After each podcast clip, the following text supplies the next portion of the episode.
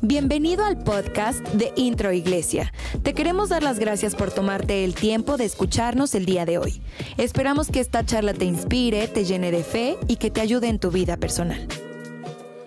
Muy bien, muchas gracias. Pues dele, saluda al que está a su lado, no le dé la mano ni nada, dile, te bendigo, ¿no? Bendiciones. Y vamos a hablar de otro nuevo comienzo. Estamos hablando de nuevos comienzos. Y esta etapa, esta etapa de la pandemia no es otra cosa más que otro comienzo.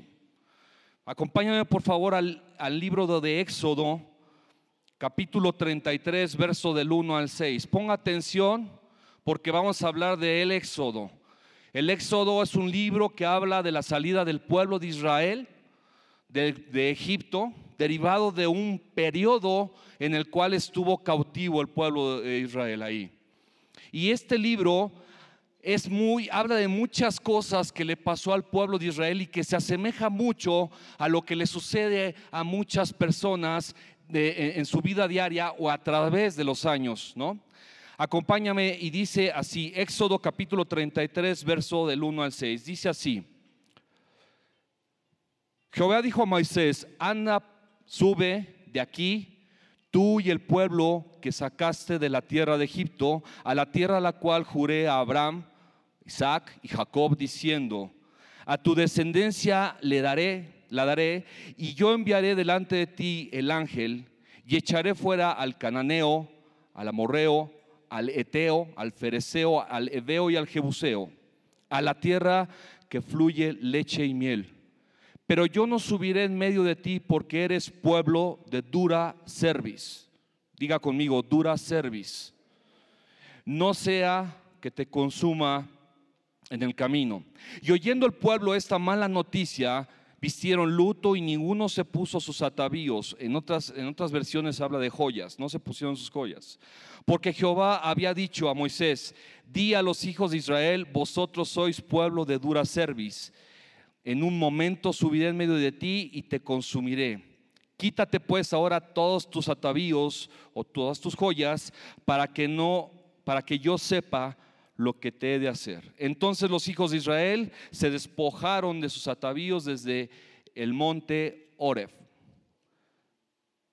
Y esta sección de la palabra, mi amado, eh, tiene un trasfondo desde, desde episodios atrás en el libro del Éxodo. Voy a hacer un breve, un breve, digamos, resumen de por qué estamos tocando esta parte y por qué es importante entender esta parte del libro del Éxodo en general. Bueno, el Éxodo ya había comentado, es, habla de la salida del pueblo de Israel de Egipto, donde estuvo cautivo. En Egipto, mi amado, gozaban de mucha prosperidad, bueno, entre comillas, habitaban en la tierra de Gosén, en una tierra fértil, en una tierra en donde estaba el norte de Egipto, donde era propio para la agricultura y la ganadería. Tenían su Oxxo, tenían su Walmart, tenían todo alrededor el pueblo de Israel. Tenían también algunos que otras tintorerías por aquello que se les quedaba arrugadas sus vestimentas, ¿no? Tenían todo el pueblo de Israel, pero no dejaban de ser esclavos. Diga conmigo, esclavos. Y bueno, eso suscitó, eh, bueno, los estudiosos de la palabra dicen que fue entre el año 1440 1445 antes de Cristo, cuando se inició el, el éxodo. Durante ese tiempo, mis amados, el pueblo de Israel duró 430 años sumergidos en esa esclavitud. ¿Cuántos años? No escuché, no escuché ahí atrás. ¿Cuántos años? 430 años. En 430 años, imagínense cuántas cosas el pueblo de Israel no aprendió o no asimiló o puso en práctica de los egipcios. Tanto cosas buenas como cosas que malas, ¿cierto? Entonces, a la muerte de José eh, eh, en, Egipto, empezó a crecer el pueblo de Israel en tan cantidad que los egipcios tuvieron miedo y empezaron a someterlos. Empezaron a esclavizarlos porque tenían miedo, estaban creciendo tanto que, que tenían miedo de que fueran más los israelitas que los egipcios. Y bueno, el libro del Éxodo básicamente se, basa, digamos, son tres etapas en generales. Puede haber muchas, pero son tres etapas. la estancia del pueblo de Israel en Egipto. La segunda fue la salida del pueblo de Egipto, de, Egipto hacia el Sinaí. Y la tercera es la llegada y estancia del Sinaí hasta que llegaron a la tierra prometida. No sé si eh, eso está en el, en el, libro de Éxodo 12, capítulo 12, verso 37. ¿Y sabes cuántos dicen más o menos que salieron de Egipto? 600 mil hombres y mujeres a pie, llevando la pantalla, llevando el celular, llevando el perrito, el perico, llevando toda todo lo que llevan las mujeres en una mudanza, ¿cierto? Imagínense más aparte niños y, bebés que estaban ahí. 600 mil fueron las personas que aproximadamente salieron en esa época a pie de Egipto. Y no sé si puedan poner por ahí este, un, mapa de cuál es el recorrido que llevó a cabo el pueblo de Israel desde la salida de Egipto. Salieron de la tierra de Ramesés, que está en la parte superior izquierda, si lo ves ahí, que es la, zona de Gosén, la tierra de Gosén y pasaron por todo, atravesaron el Mar Rojo, se brincaron al, desierto del Sinaí, mordieron una parte de, lo que es actualmente Arabia Saudita, pasaron por un lado del Mar Rojo, subieron y la tierra prometida está hasta el norte, hasta allá el último punto que en 17, donde está Jericó y Jerusalén, por allá. Y yo le preguntaba al Señor, Señor, ¿por qué le diste tanta vuelta? Porque pudieron haberse ido por arribita, ¿cierto o no?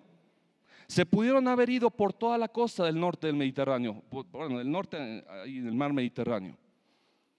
Pero no, el Señor les dijo, van a bajar.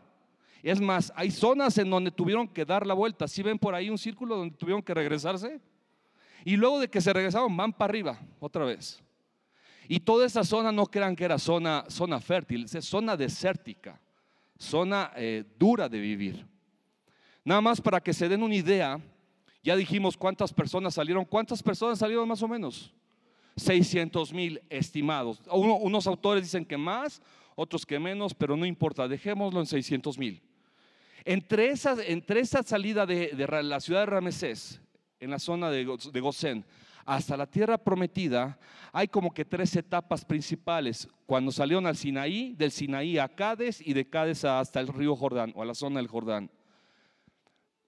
Cuando tú lees todos los versículos de la Biblia en, Éxodo y en Números, encuentras que son 52 lugares por los que pasaron el pueblo de Israel. 52 lugares. Y esos 52 lugares representan más o menos 1670 kilómetros de distancia a pie. En esos 52 lugares los recorrieron no en un día, porque estuvieron haciendo campamentos. Y es de esos, esos 52 lugares fueron en 40 años que, que, fue la transición del pueblo, en 40 años. Si tú divides 52 lugares entre 40 años, más o menos, no quiero, que fue, no quiero decir que fue así, pero más o menos estamos hablando de que cada año o tres meses se cambiaron de lugar. Hace muchos años, bueno, hace muchos años, yo me tuve que mudar a la ciudad de Guadalajara y, tuvimos que hacer mudanza. Y cuando haces mudanza, mi amado, pues tienes que sacar, obviamente, tu ropa, tus zapatos. Y no hablemos de ropa y zapatos, porque mi esposa y mi hijita tienen algo fuerte que hablar en ese sentido. Y salieron un montón de cosas, ¿no? Y en una mudanza tienes que hacer trámites, tienes que hacer preparativos, preparar el otro lugar donde vas a vivir. Y lo más complicado, mi amado, cuando llegas a ese lugar y no conoces a nadie. Y cuando no conoces a nadie, tienes que empezar a conocer tanto, tanto, clima como alimento y empezar a interactuar con la gente de ahí. Y sabes que es bien complicado porque tienes que empezar a ganar confianza. Yo llegué a mi trabajo nuevo y era un complicado porque era yo todo para mí era nuevo y yo era nuevo para los que estaban ahí. Y fue una prueba dura. Pero bueno, fue una prueba dura, pero Dios lo tenía establecido. Entonces, finalmente yo lo que te quiero decir es que Egipto representaba la esclavitud del pueblo de Israel.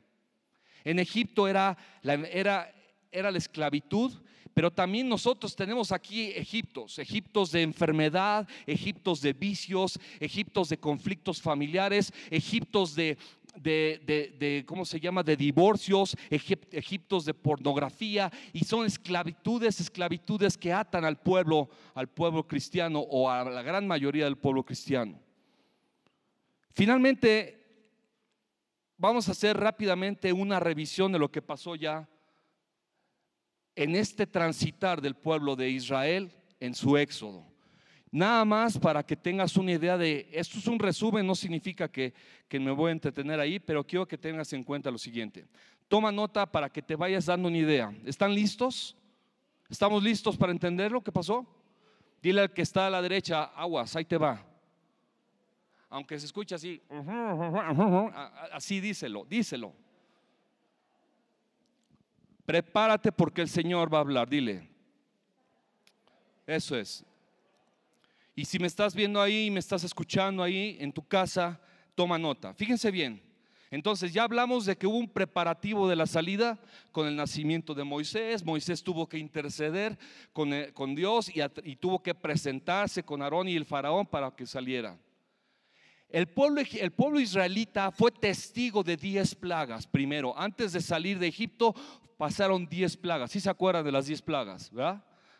Después de que salieron, salen rumbo al Mar Rojo y lo cruzan a pie, a pie porque se abre el Mar Rojo y es el segundo, bueno, el onceavo, doceavo milagro que Dios hace ante los ojos del pueblo de Israel. ¿Por qué? Porque venía el ejército de Faraón para matarlos.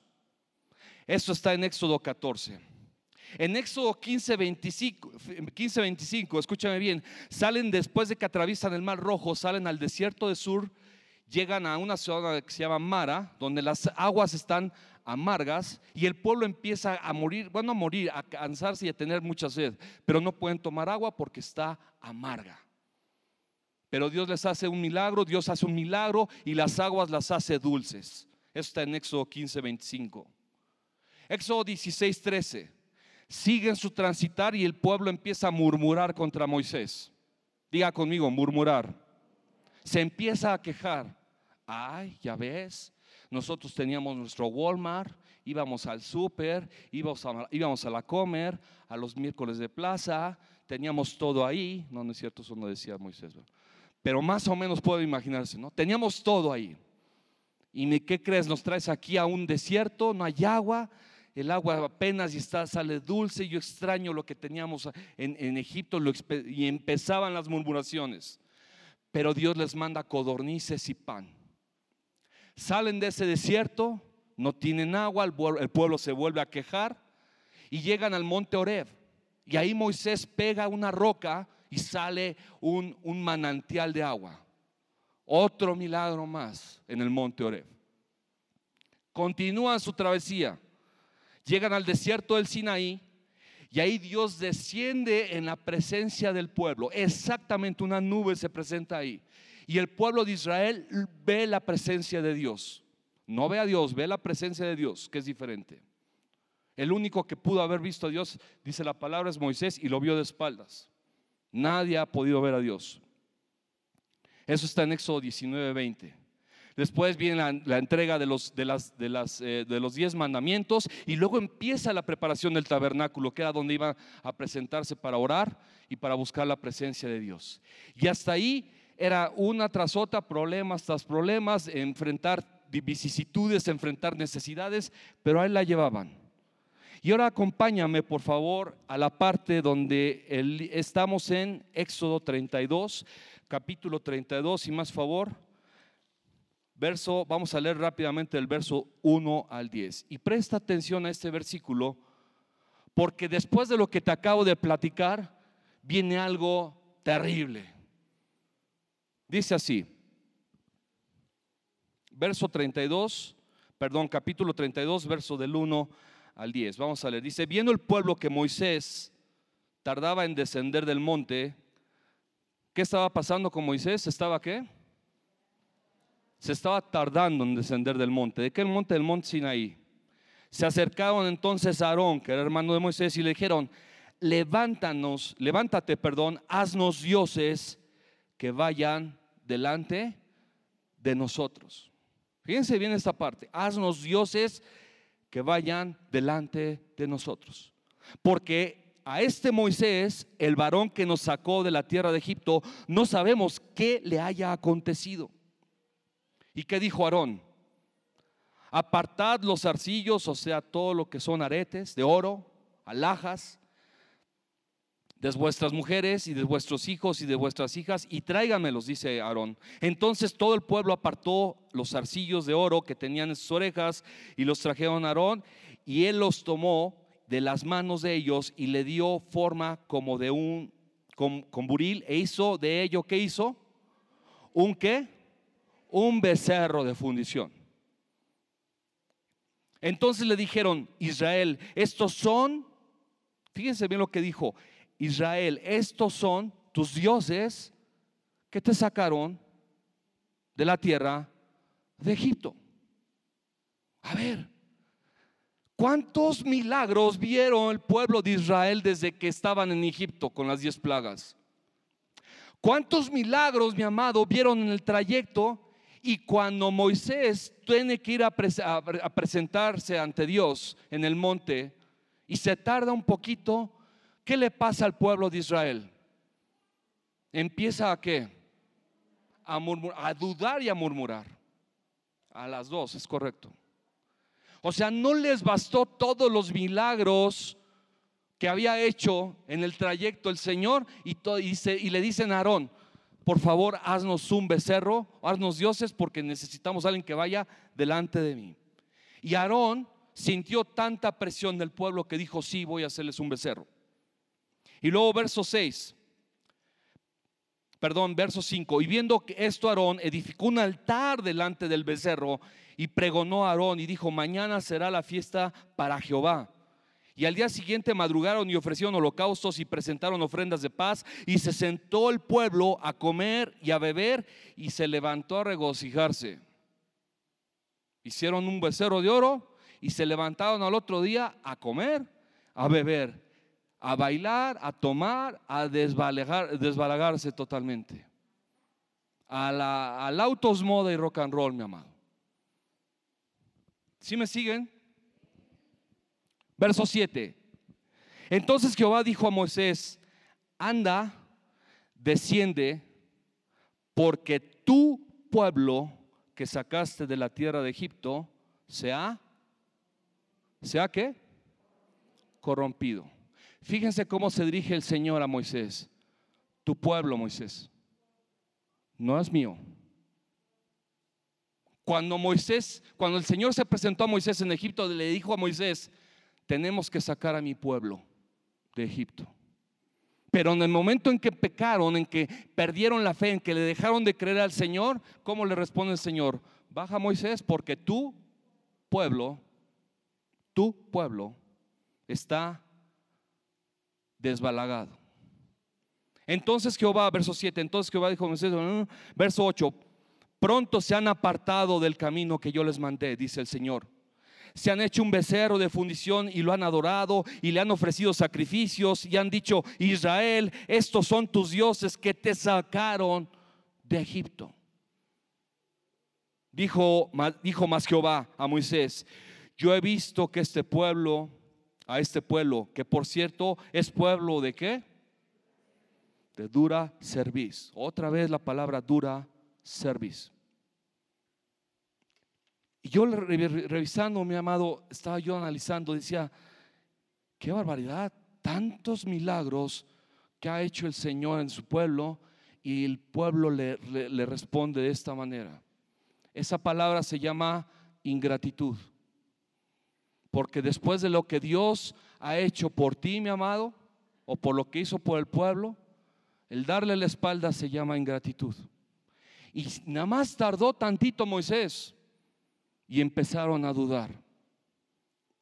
Hoy en esta pandemia, hoy en esta pandemia que ha, vuelto patas para arriba a todo el mundo, que no hay nación poderosa que ha podido enfrentarla sin tener decesos, pérdidas económicas.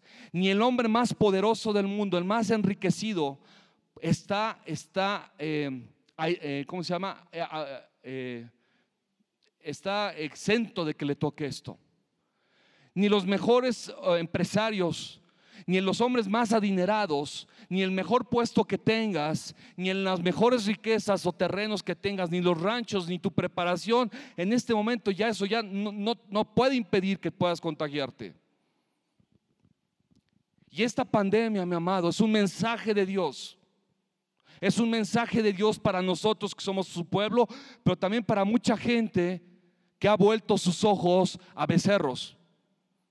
Hay mucha gente que ha sido sacada de, Egipto, que Dios los ha sacado de, la, esclavitud, de la pornografía, del vicio, del alcohol, que les ha, proveído un trabajo, les ha proveído una casa, jóvenes que han, sido proveídos por estudios, irán, ya se han, vuelto a las drogas, se han juntado con, este, con gente que no edifica su, su vida, ¿no? Y aquí Aarón tiene algo que ver también. Si Aarón les hubiera dicho al pueblo, no podemos hacer, hacer esto porque Dios ha hecho grandes milagros en nuestro pueblo, no podemos hacer un becerro. Aarón es una autoridad en su, en su pueblo. Y hay, desafortunadamente hay muchas autoridades en, nuestra, en nuestro país que con tal de complacer al pueblo en placeres, se brincan lo que dice el Señor. Si me sigues, mi amado? Hay padres de familia que con tal de complacer a los hijos, les dan todo y se brincan lo que dice el mandato de Dios. No hay un orden en su vida. Hay chicos o chicas que deciden tomar el camino de la unión libre pensando que como se van a conocer, aunque dice Dios, espérate, yo te doy un tiempo para ti, yo tengo una, una persona para ti, confía en mí, toman la ruta más corta y eso los lleva a la perdición, le dan la espalda al Señor. Fíjate lo que dice el verso 5, voy a leer nuevamente el verso 5 del mismo capítulo 33. Dice, porque Jehová ha dicho, perdón, estoy en el 32, en el 32, sí. El verso 5, Dice, y viendo esto Aarón edificó un altar delante del becerro y pregonó a Aarón y dijo, mañana será la fiesta. Mi amado, una de las tácticas de Satanás, escúchame bien, es buscar la representación de Dios en algo visible. Dios no lo puedes representar con algo. Dios es todo. ¿Quieres ver a Dios? Voltea a ver el cielo y las estrellas. ¿No te parece increíble que haya una, una constelación que nadie sepa cómo se formó? Ve tu cuerpo. Mi amado, si me estás escuchando, ven a esta iglesia y escucha los milagros de sanidad que ha habido aquí. Contrario a todo lo que decían los médicos.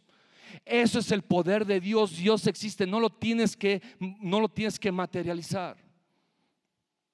Verso 6 del mismo capítulo 32 dice, y al día siguiente madrugaron y ofrecieron holocaustos y bebieron y fumaron y bailaron y ta, ta, ta, a la perdición.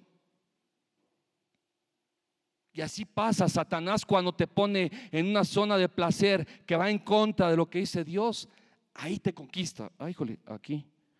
Ahí te conquista. Verso 8. Lo voy a leer nuevamente. Verso 8. Dice, pronto se han apartado del camino que yo les mandé. Se han hecho un becerro de fundición y lo han adorado, dice el Señor tristemente. Tristemente. El corazón del pueblo estaba totalmente desviado.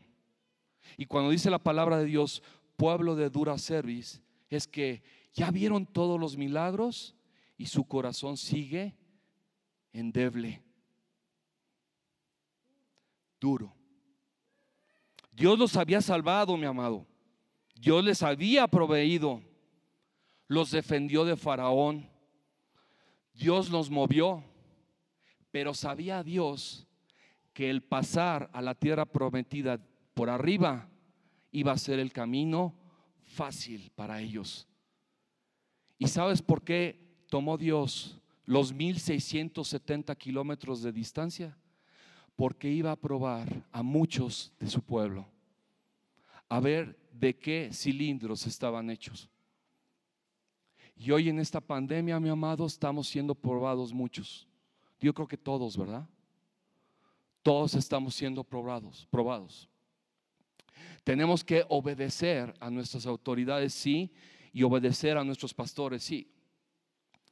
Pero por sobre todas las cosas, obedecer al Señor.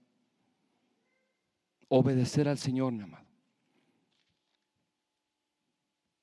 Hay gente, hay familias, mi amado, que siguen como el pueblo de Israel, con un corazón endurecido, que por circunstancias de divorcios, por circunstancias de pérdida de familiares, que no se explican el por qué, que cuando dicen, pedí la ayuda de Dios y no me ayudó, no es que no te haya ayudado, mi amado.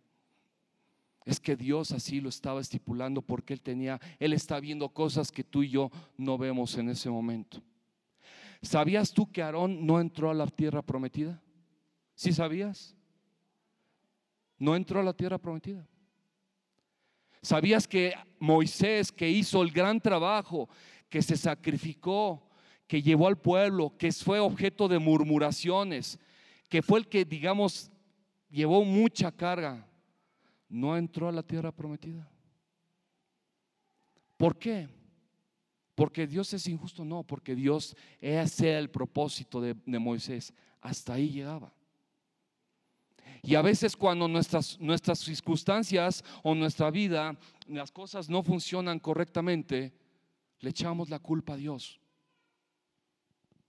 Y yo te pregunto, ¿ya, te, ya, ¿ya hiciste un análisis de lo que tú le has dado a Dios o en lo que le hemos fallado a Dios? Como para que le reclames.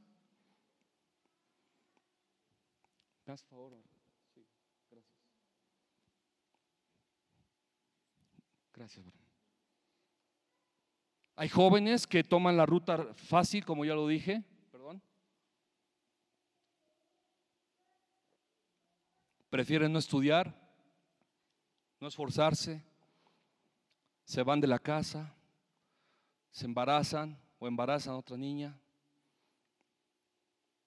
truncan futuros, se van por la, autopista en lugar de irse por, la liebre, como decimos. Padres de familia que se les hace fácil. No, pues aquí no me quiere mi esposa, mejor me voy a otra, donde sí me quieran. Y empieza, empieza el yoyo, el yoyo. Verso 10 dice, fíjate lo que dice el verso 10 del mismo capítulo 32. Ahora pues dice el Señor, déjame que se encienda mi ira contra el pueblo y los consuma. Y de ti yo haré una nación grande. Le dijo Moisés, de ti, de ti sí voy a hacer una nación grande. A los demás me los voy a llevar de corbata. Me los voy a echar al plato. Y Moisés intercede y dice, no, Señor, por favor.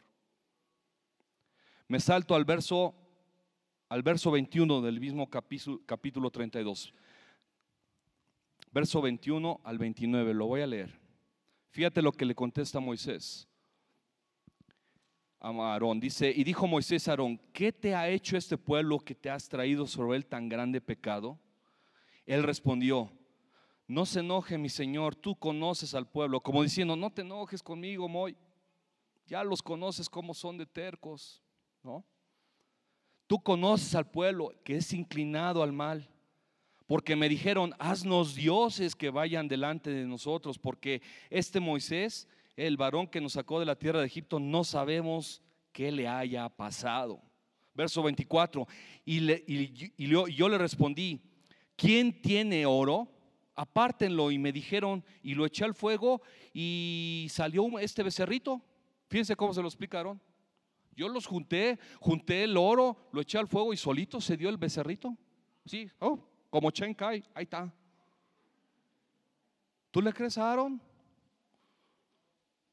Y viendo, verso 25, y viendo Moisés que el pueblo estaba desenfrenado porque Aarón lo había permitido para vergüenza de sus enemigos, se puso Moisés a la puerta del campamento y dijo, ¿quién está por Jehová? Preguntándoles, diciendo, a ver, ¿quién está? ¿Quién va a obedecer a Dios? Le preguntó al pueblo de Israel prácticamente y dijo, júntense conmigo. Y se juntaron con él, o sea, con Moisés y él, todos los hijos de Leví. Verso 27. Y él les dijo, hablando de Moisés, así ha dicho Jehová, el Dios de Israel, poned cada uno su espada sobre su muslo. O sea, carguen su espada. Pasen y volved de puerta en puerta por el campamento. ¿Y qué dice? Matad cada uno a su hermano y a su amigo y a su pariente. Y los hijos de Leví le hicieron, lo hicieron conforme al dicho de Moisés y cayeron del pueblo en aquel día más de cuántos? ¿Cuántos? Tres mil hombres. Tres mil hombres murieron. Muertos por el propio, por sus propios compañeros israelitas. ¿Y esto para qué fue? Como una especie de holocausto para pedirle perdón al Señor por lo que habían hecho. Puede ser. Hoy te digo, tú no tienes que matar a nadie, mi hermano. No tienes que matar a nadie para reconciliarte con, con, el Señor. Porque abogado tenemos para con el Padre a Cristo Jesús, ¿cierto? Porque existe un solo mediador entre Dios y los hombres y se llama Jesucristo hombre. Llega a los pies de Cristo y Cristo es nuestro mediador. Pero hay que pedirle perdón y, no volver a hacer las cosas. ¿Sabes aquí, sabes qué sí tienes que matar para poder restablecer tu relación con Dios? Tienes que matar tu soberbia. Tienes que matar tu incredulidad. Si me estás viendo ahí, mata tu incredulidad. Dale una oportunidad al Señor. Si tu vida no ha cambiado, si tu vida ha sido un desastre porque te ha faltado el trabajo que quieres, si tu vida está llena de deudas, si tu vida está llena de enfermedad, si tu vida está llena en el divorcio, si tus hijos están perdidos, Cristo es la solución a tu vida. Cristo es la solución a tu vida. Dáselo fuerte a Él. Tienes que matar soberbia tenemos que matar la incredulidad, mi amado. Tenemos que matar el desánimo, matar los malos tratos a nuestros familiares, a nuestra esposa. No trates mal a tu esposa, varón. No hables mal de tu esposo o mujer. Tienes que matar los malos recuerdos del pasado.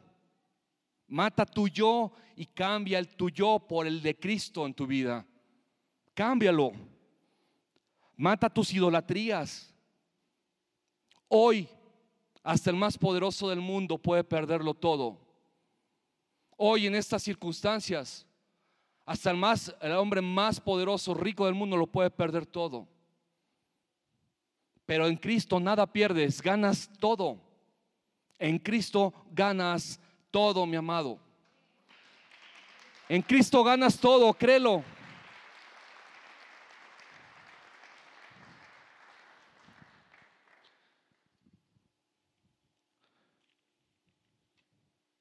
Cuando estuve en Guadalajara, previo a estar en Guadalajara, yo estaba aquí en Toluca, en mi zona de confort.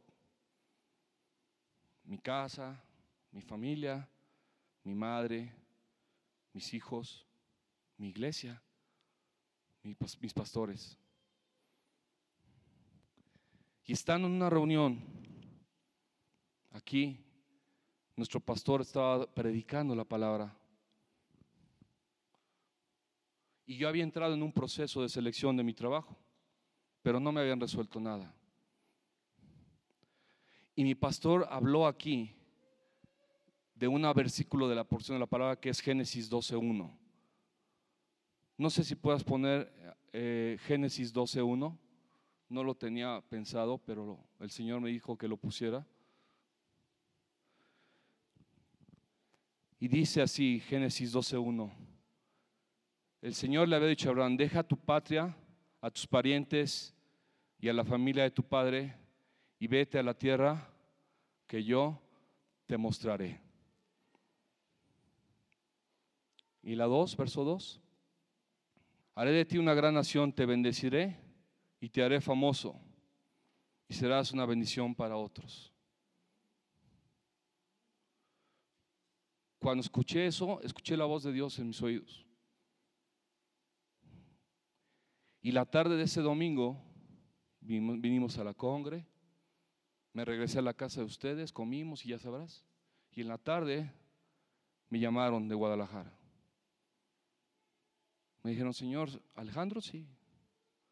¿Cómo le va? Buenas tardes. Sí, buenas tardes. Oiga, pues continuando con el proceso, bla, bla, bla, bla, bla, quiero decirle y comunicarle que usted ha sido seleccionado para venirse con nosotros. Se me cayó el cabello. ¿Sí lo ves? Y tú no estás para saberlo, pero te lo voy a decir. Al otro día, lunes, le hablé a mi pastor y a mi pastora.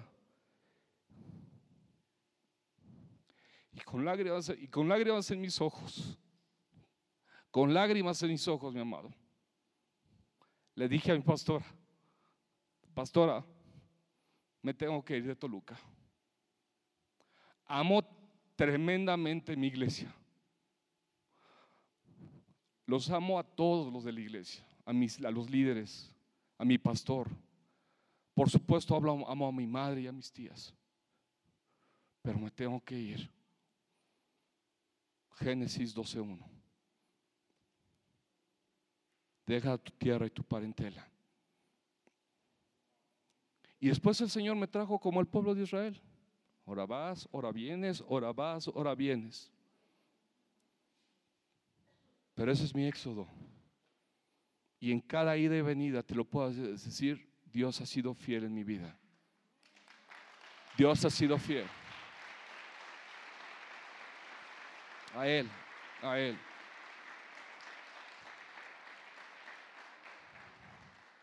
Y lloramos ese día. Yo lloré con mi pastor y, y ya ves con nuestro pastor muy sereno, ¿no? Alex, no te preocupes, vamos a estar en contacto. Además es Guadalajara, no es Nueva York o algo así, ¿no? Pero me sacó de mi zona de confort. Tú tienes éxodos que no has tomado. Tú no has tenido la oportunidad de tener una, un éxodo porque no has querido. Pero no te estoy diciendo que te muevas de Toluca ni que te cambies de casa, no. Tú tienes éxodos que tienes que enfrentar. Tienes que sacar esas cosas malas que no te han rendido fruto. Tienes que huir del, del confort y mudarte a otro estado, a otro estado interno, a otro estado emocional, a otro estado profesional, a otro estado como mamá, a otro estado como padre, a otro estado como hijo. Tienes que ser, tienes que salir y enfrentar un éxodo. Hoy estamos en, en un éxodo, ¿estamos de acuerdo? Esta pandemia es un, es un nuevo, una nueva realidad pero es un éxodo. Nadie sabe cuándo va a acabar. Los especialistas inmunólogos dicen que este virus puede permanecer como el virus de la influenza o que este mismo se puede potencializar y ser más violento. Nadie sabe. Pero yo te digo una cosa, el que sí lo sabe es nuestro Padre y sabe perfectamente que cuando tú le buscas su cuidado y su protección y su provisión, la vas a tener. No importa lo que suceda. ¿Me le crees? Ponte de pie, vamos a, vamos a, vamos a orar. Cierra tus ojos ahí donde estás. Dale gracias a Dios, dale gracias a Dios ahí donde estás. Porque pese a lo que te falte o lo que no tengas, Dios te ha sostenido, ¿sabes? Yo no conozco tu vida, pero Dios sí la conoce. Yo no conozco por lo que has pasado, pero Dios sí lo ve. Yo no conozco lo que necesites, pero Dios sí lo sabe. Cuando yo estuve trabajando con un jefe antiguamente, él decía, me decía, Alejandro, has hecho esto y no, has hecho esto, esto todas las veces y no te ha funcionado. Le, decía, sí, se llama Renato. Sí, Renato, he hecho esto. ¿Y qué has cambiado, Alejandro? me decía mi jefe. Le dije, no he cambiado nada, he hecho al pie de la letra. Dice, cámbiale, búscale. Dice, solamente, me lo decía con una expresión no burlándome de mí, me decía, solamente los tontos piensan que haciendo las mismas cosas van a obtener resultados diferentes. Si las cosas no te han funcionado en tus fuerzas, mi amado, te voy a decir a dónde le debes de cambiar. Cámbiale a Dios. Cámbiale al Señor. No te esperes un cambio inmediato porque a lo mejor vas a tener que circular por un éxodo, pero es para probarte y para calarte. No tengas miedo, no tengas miedo de cambiar, pero tienes que cambiar a eso malo que hoy el Señor está diciendo a todos, ¿ya vieron cómo el poder de la vida y de la muerte está en mí?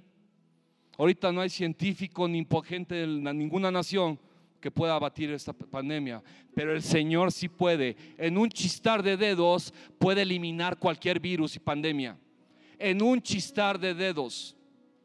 En las manos del Señor está decir rápidamente, ya se, se va cáncer de tu vida, se va diabetes de tu vida, se va eh, necesidades económicas de tu vida. Así mira, con un chistar de dedos. Cierra tus ojos ahí. y vamos a hacer una oración. Yo te digo,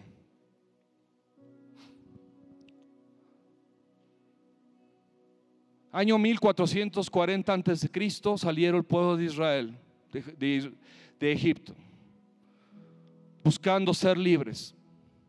Dios les dijo, les voy a dar libertad. En el trayecto muchos murieron, mi amado. No todos llegaron a la tierra prometida. Y algunos preguntaban, Alejandro, ¿cuántos llegaron de los que salieron de Egipto? ¿Cuántos llegaron a la tierra prometida?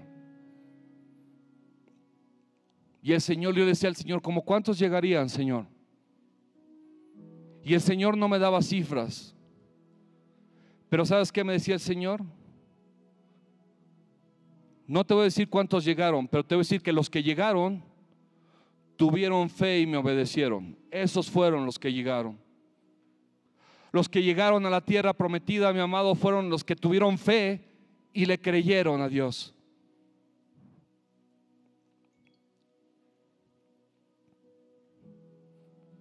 Hoy en la pandemia en que estamos es una gran prueba de Dios, una prueba de fe para muchos. Las naciones están siendo tocadas. Hay un gran temor y persiste. Pero no te aflijas. Te tengo buenas noticias.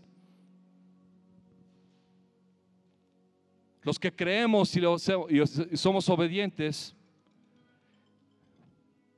los que creemos y somos obedientes llegaremos a la tierra prometida. Amén.